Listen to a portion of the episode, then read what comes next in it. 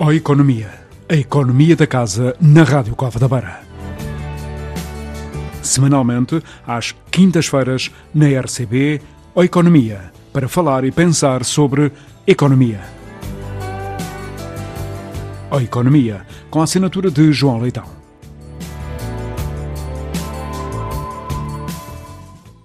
Olá, para não fugir à tendência, hoje vou falar-vos de crise, da crise energética europeia em mais esta rúbrica de O Economia.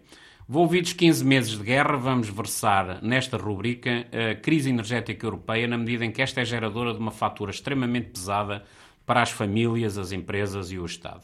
Em primeiro, o registro histórico. Já no final de 2021, no rescaldo da pandemia, os responsáveis governativos de Bruxelas tinham começado a analisar as causas do aumento do custo da energia. Os preços do gás natural atingiam ao tempo, então, valores recorde enquanto as tropas russas continuavam instaladas junto à fronteira ucraniana. A 24 de fevereiro de 2022, Moscou lançou a, a ordem de invasão aos seus militares, levando o Conselho Europeu a reunir de emergência. Para além de condenar a invasão russa, os líderes europeus pediram à Comissão Europeia que avançasse com medidas de contingência para dar resposta à situação delicada do mercado de energia. Começaram então a intensificar-se as preocupações sobre a dependência do bloco europeu relativamente ao gás e petróleo russos. Em março de 2022, a União Europeia iniciou o debate sobre formas de reduzir essa dependência de forma faseada e de combater o impacto do aumento do custo da energia e dos combustíveis.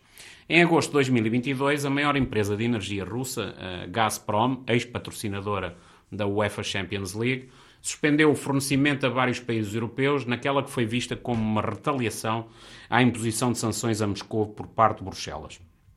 Entretanto, os Estados-membros eh, já tinham começado a preparar medidas de racionamento de energia, preparando-se para um duro inverno. Assim, foi avançado um acordo para o armazenamento de gás e para a partilha solidária entre os 27 Estados-membros. Para variar, em Portugal avançou-se mais tarde, em setembro de 2022, para a apresentação de um plano de poupança de energia que incluía a promoção do teletrabalho, cortes nos horários de iluminação nas administrações públicas e privados, regulação das temperaturas dos equipamentos de climatização e limitações horárias para as iluminações de Natal. Depois da aplicação de uma série de medidas por parte do Governo, verificou-se uma diminuição do preço por litro dos combustíveis, regressando em janeiro de 2023 a níveis praticamente idênticos aos do período pré-guerra.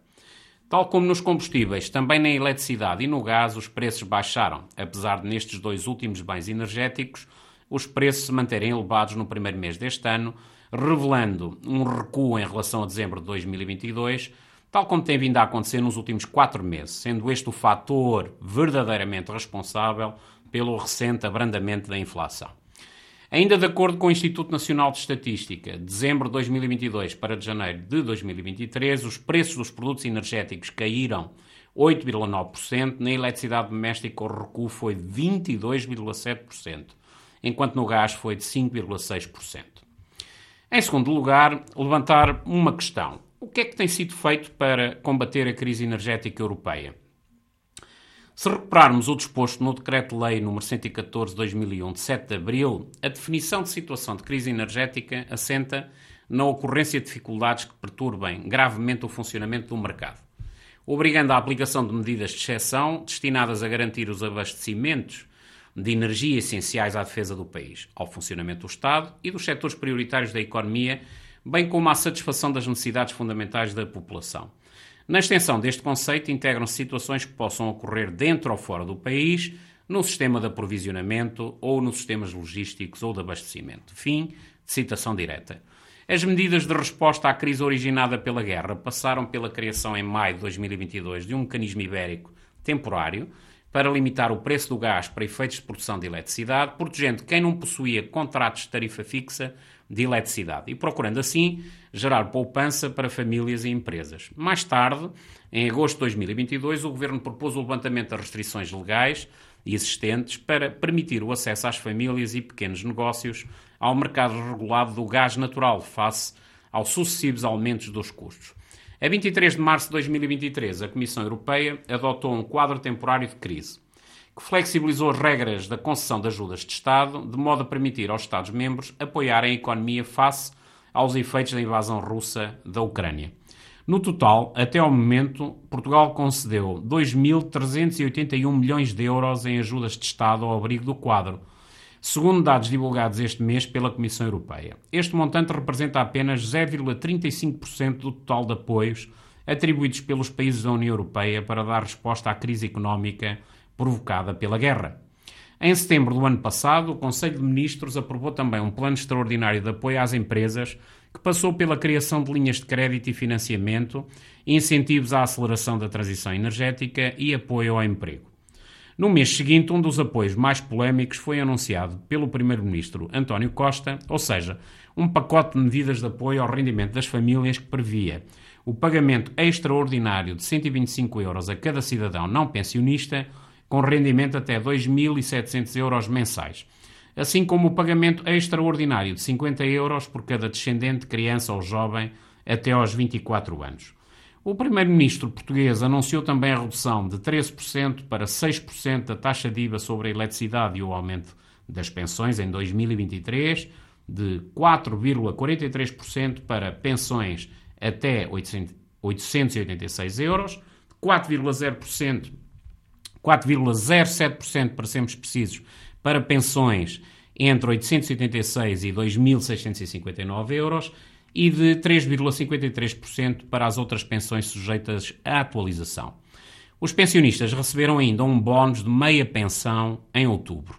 O conjunto de medidas deste pacote de apoio ao rendimento das famílias teve um valor global de 2.400 eh, milhões de euros. O objetivo do governo era, de facto, responder à inflação e ao aumento do custo de vida mas em troca acabou por receber duras críticas sobre que a oposição considerou um plano curto, feito de migalhas. Em particular, os partidos da oposição acusaram o executivo de fraude e de enganar os pensionistas, dizendo tratar-se de um corte nas pensões. Os próprios pensionistas reagiram negativamente à meia pensão extraordinária paga pela Segurança Social, com muitos a afirmar que preferiam um maior aumento das pensões no ano seguinte do que um bónus imediato. Em dezembro, o Banco Português de Fomento anunciou uma linha de apoio dirigida às micro, pequenas e médias empresas afetadas pelo aumento dos custos energéticos e das matérias-primas e também pelas perturbações nas cadeias de abastecimento no valor de 600 milhões de euros. Já em janeiro de 2023, o Estado prestou uma garantia de 31,5 milhões de euros ao Fundo de Contra-Garantia Mútuo no âmbito da linha de apoio às empresas do Banco Português de Fomento. Apesar de todas as medidas para as famílias e empresas, a população não pode ficar muito descansada e satisfeita com a conjuntura e a evolução do interior do porta-moedas. Um relatório do Eurobarómetro, divulgado em janeiro de 2023, revelava que 98% dos portugueses viam o aumento do custo de vida como a sua maior preocupação, acima da média da União Europeia, 93%. Subiu também o número de cidadãos europeus com dificuldades para pagar as contas na maior parte do tempo ou algumas vezes. No outono de 2021 tinham sido 30% e um ano depois 39%. Em Portugal, concretamente, este indicador ficou nos 65%. Terceira pergunta: quais são os passos seguintes? Na Europa, o fornecimento de gás era considerado altamente vulnerável devido à dependência da Rússia, o que levantou receios sobre uma possível escassez de aquecimento neste inverno. No entanto, as temperaturas mais quentes do que se esperava reduziram as necessidades energéticas. Uh, parafraseando Ignácio Galán, presidente da energética espanhola Iberdrola, em declarações que prestou ao Bloomberg, é preocupante e irónico que as temperaturas de inverno pouco habituais, desencadeadas pelas mudanças climáticas, tenham salvado grandes partes do hemisfério norte, uh, isto em relação a ameaças muito mais severas à segurança e acessibilidade energética neste inverno. Entre agosto de 2022 e janeiro deste ano, Portugal conseguiu mesmo diminuir em cerca de 17% o seu consumo de gás natural, quando comparado com a média dos últimos 5 anos. Ainda de acordo com dados da Direção-Geral de Energia e Geologia, entre dezembro e janeiro, habitualmente meses mais frios, essa redução no consumo ultrapassou os 27%, o que pode sinalizar uma situação uh, simples de pobreza energética. Na eletricidade, porém, a redução não foi tão notável. Se em outubro do ano passado a União Europeia tinha decidido reduzir em 10% o consumo de eletricidade, neste inverno, face à média dos últimos 5 anos, no período de novembro a janeiro, Portugal apenas conseguiu uma diminuição de 0,5%. No próximo inverno, os receios irão regressar. Faith Byrell, diretor executivo da Agência Internacional de Energia, frisou em dezembro que a crise económica e energética não chegou ainda ao fim e que 2023 pode ser mais difícil do que o ano anterior. Deixou por isso um alerta. São necessárias mais políticas de eficiência energética e de poupança, assim como uma aposta mais forte nas energias verdes.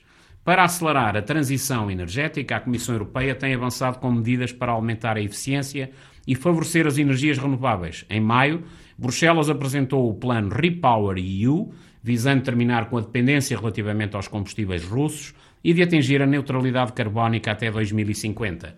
Esta aposta nas energias verdes representa para muitos uma das chaves para o fim da crise energética europeia, podendo contribuir para a redução da taxa de inflação. E, depois de na passada semana o Banco Central Europeu ter elevado uma vez mais as taxas de juro, o que sendo otimista se prevê poder continuar até meados do próximo ano de 2024, a aposta nas energias verdes posiciona-se como ainda mais urgente. Não se esqueçam, consumam bem e de forma eficiente. Animem-se, que vem aí o tempo dos calções e dos biquínis, para quem use, claro está. O Economia. A economia da casa na Rádio Cova da Beira. Semanalmente, às quintas-feiras, na RCB, O Economia, para falar e pensar sobre economia. O Economia, com a assinatura de João Leitão.